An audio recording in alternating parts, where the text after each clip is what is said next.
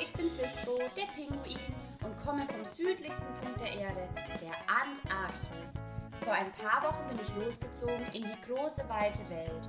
Mein Ziel ist die Arktis, der nördlichste Punkt der Erde. Dort möchte ich unbedingt die Eisbären treffen. Kommt mit und begleitet mich bei meinem großen Abenteuer.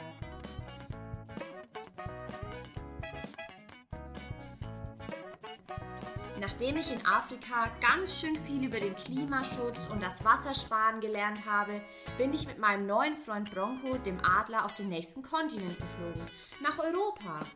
Dort angekommen habe ich schon auf dem Tierflughafen, auf dem mich Bronco abgesetzt hat, mein erstes Abenteuer erlebt und wieder einiges dazugelernt, das die Welt ein bisschen besser macht. Aber nun hör selbst!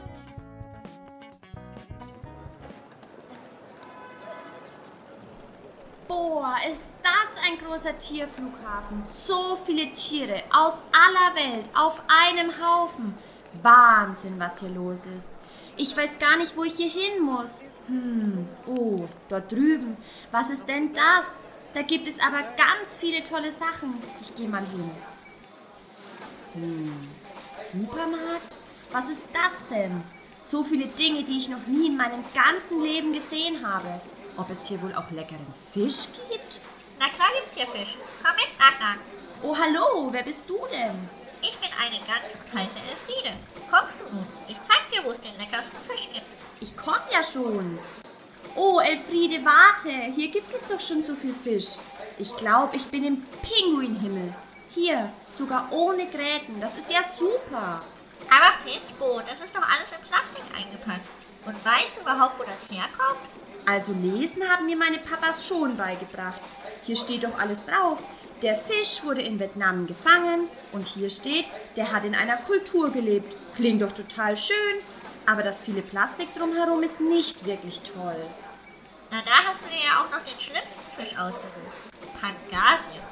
Der wird in Vietnam massenhaft gezüchtet, nur damit wir hier in Europa billigen Fisch essen können. Quatsch, Elfriede. Der ist doch bestimmt aus einem großen Ozean und hatte ein tolles Leben, bevor er hierher kam. Das glaube ich nicht. Manche Fische werden extra in kleinen, dreckigen Becken mit hunderten anderen Fischen gezüchtet, damit sie so günstig wie möglich verkauft werden können.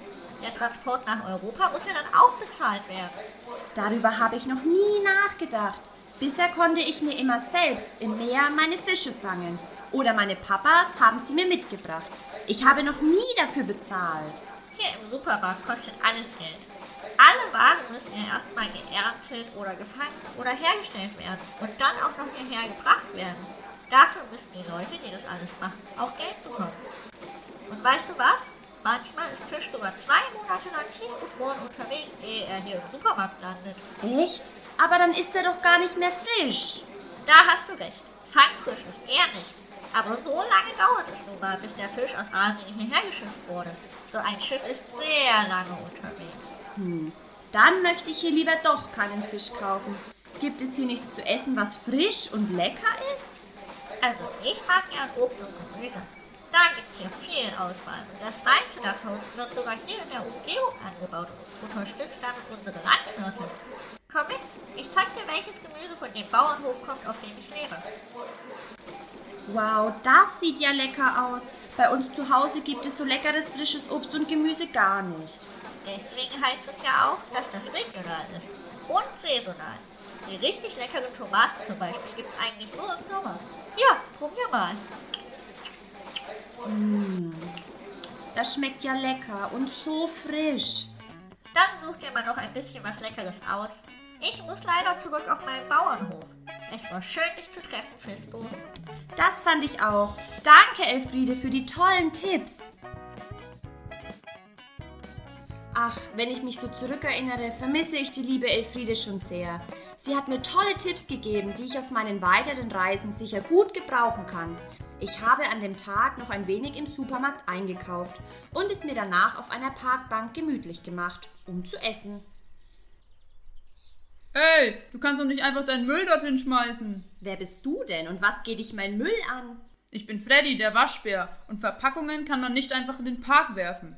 Aber warum denn nicht? Weil das die Natur verschmutzt. Deshalb gibt es extra die Mülltrennung. So nennt man das. Das heißt, dass jeder seinen Müll selbst in bestimmte Tonnen sortiert. ehe die Müllabfuhr ihn abholt und zur Weiterverarbeitung bringt. Bei den Eltern vom Delfin Tino habe ich schon mal von Plastik und Mikroplastik gehört. Aber was passiert denn dann damit? Ich meine, der Müll ist ja das, was niemand mehr haben möchte, weil man es ja sowieso nicht mehr brauchen kann. Aber nur weil du ihn nicht mehr gebrauchen kannst, heißt das ja nicht, dass ihn niemand mehr braucht. Ich baue zum Beispiel immer tolle Stifteboxen aus solchen Blechdosen. Ehrlich? Das musst du mir zeigen, sobald meine Dose hier leer ist. Aber jetzt erzähl erst mal, was passiert mit dem Müll weiter und wie muss ich den trennen?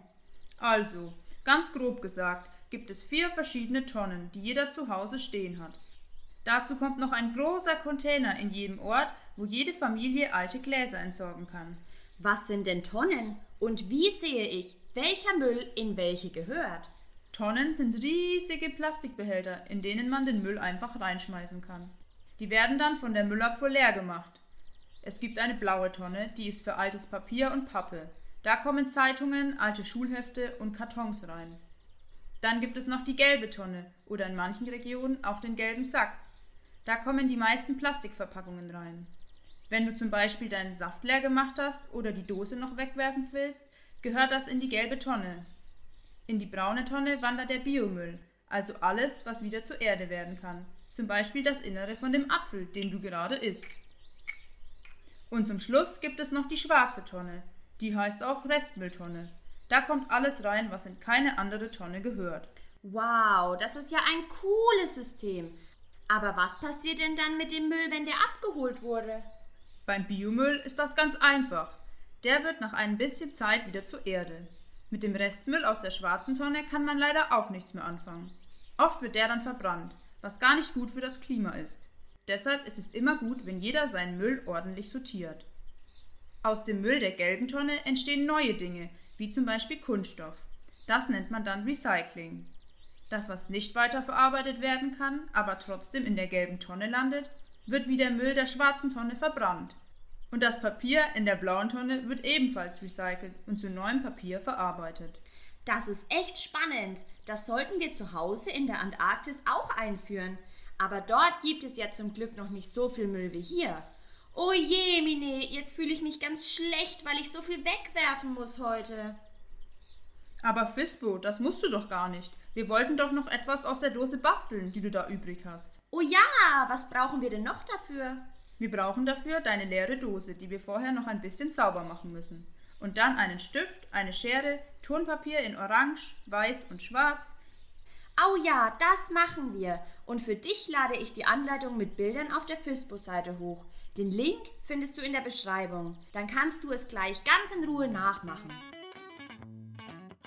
Nachdem ich also mit Freddy den coolen Stiftehalter gebastelt habe, reise ich nun zu meinem letzten großen Ziel. In die Arktis zu den Eisbären. Endlich habe ich es geschafft. Doch wie komme ich dahin, ohne die Umwelt zu sehr zu schädigen? Hm, das muss ich mir nochmal in Ruhe überlegen. Ich melde mich bei euch, wenn ich mein nächstes großes Abenteuer erlebt habe. Für heute macht es erstmal pinguintastisch gut.